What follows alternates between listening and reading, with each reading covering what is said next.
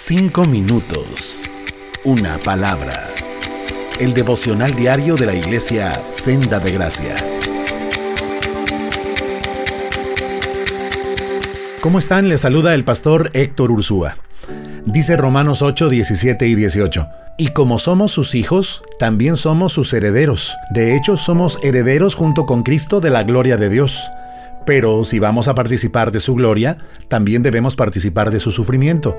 Sin embargo, lo que ahora sufrimos no es nada comparado con la gloria que Él nos revelará más adelante. Somos sus hijos. Se dice fácil, pero Dios entregó la vida de su único hijo para adoptarnos. El precio fue muy alto, pero el resultado fue muy glorioso. Poco antes de morir el Señor les dijo a sus discípulos en Juan 14:2, En la casa de mi Padre muchas moradas hay. Si no fuera así yo se los habría dicho, mas voy a prepararles lugar para que donde yo estoy, ustedes también estén conmigo. No deberíamos pensar por esto en Jesús como un jefe de arquitectos con un casco en la cabeza, dirigiendo a un grupo de ángeles en la construcción del fraccionamiento Jardines del Edén, donde nos dará una casa. No, esas moradas de las que Jesús hablaba ya existen, fueron preparadas para nosotros y Jesús de hecho ya fue a donde tenía que ir para prepararnos lugar allí. Él fue a la cruz a ser sacrificado para que todo aquel que cree en Él tenga una herencia segura. Junto con Cristo, dice Romanos 8:17, somos herederos de la gloria de Dios. ¿Y en qué consiste esa gloria? Primera de Juan 2.25 dice, y esta es la promesa que Él nos hizo, la vida eterna. También Primera de Pedro 1.4 dice que tenemos una herencia que no tiene precio, una herencia que está reservada en el cielo, pura y sin mancha, que no puede cambiar ni deteriorarse. Es decir, después de esta vida, nuestra gloria es que estaremos ausentes al cuerpo, pero presentes ante Cristo, con quien viviremos, pues Él dijo en Juan 11:25, Yo soy la resurrección y la vida, el que cree en mí, aunque esté muerto, vivirá. Eso significa que nuestra vida no va a terminar aquí, en esta tierra. Y esta es una gran noticia en este mundo caído en que vivimos y que esencialmente es la misma tierra árida, seca y llena de cardos y espinos que con dificultad da su fruto, a la que Adán y su mujer fueron expulsados a causa del pecado. Una tierra que ciertamente se ha embellecido mucho, que se ha vuelto cómoda y atractiva, pero en la que nada es para siempre, ni la juventud, ni las fuerzas, ni las posesiones, ni la salud, ni la vida. Así que los problemas y aflicciones de este mundo, coronavirus incluido, son problemas de un mundo en el que no nos vamos a quedar. Los hijos de Dios hemos recibido por la fe una herencia asombrosa. Pasaremos la mayor y mejor parte de nuestra vida disfrutando de nuestra herencia en los cielos.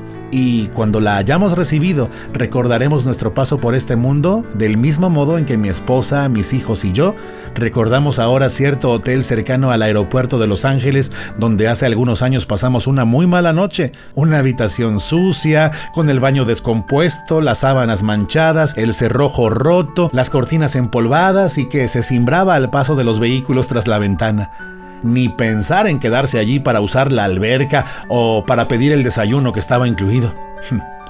La vida en este mundo es así. Aunque por la gracia de Dios tiene su utilidad e incluye ciertamente cosas buenas, al final del día es una ilusión pasajera. Vivimos en un lugar de paso, el mundo en el que Jesús nos dijo que tendríamos aflicción, pero del que Dios nos va a sacar pronto. Cuando estemos en gloria, esta cuarentena, por extensa e insufrible que nos parezca, si acaso será un recuerdo vago, lejano e intrascendente. La incertidumbre y el temor de hoy darán paso a la felicidad incomparable de ver a Dios cara a cara que tendremos mañana. Si vamos a participar de su gloria, dice Romanos 8:17, sin embargo, también debemos participar de su sufrimiento. Claro que no nos gusta, ¿quién podría decir que le agrada sufrir? Pero dice en Filipenses 1:29 que a nosotros se nos dio no solo el privilegio de confiar en Cristo, sino también el privilegio de sufrir por Él.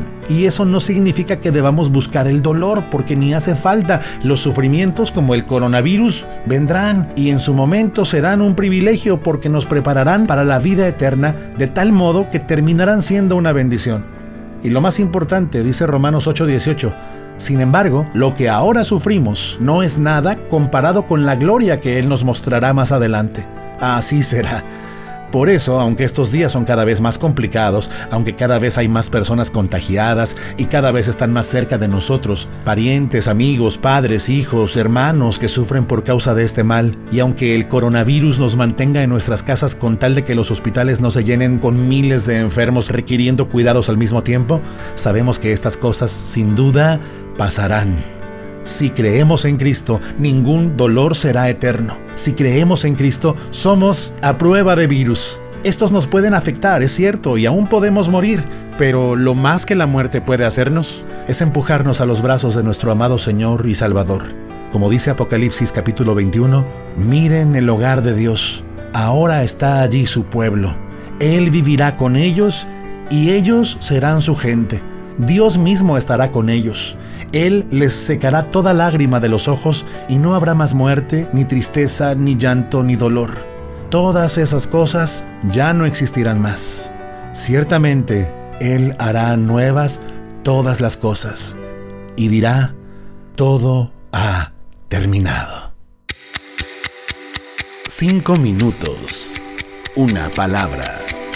El devocional diario de la iglesia Senda de Gracia.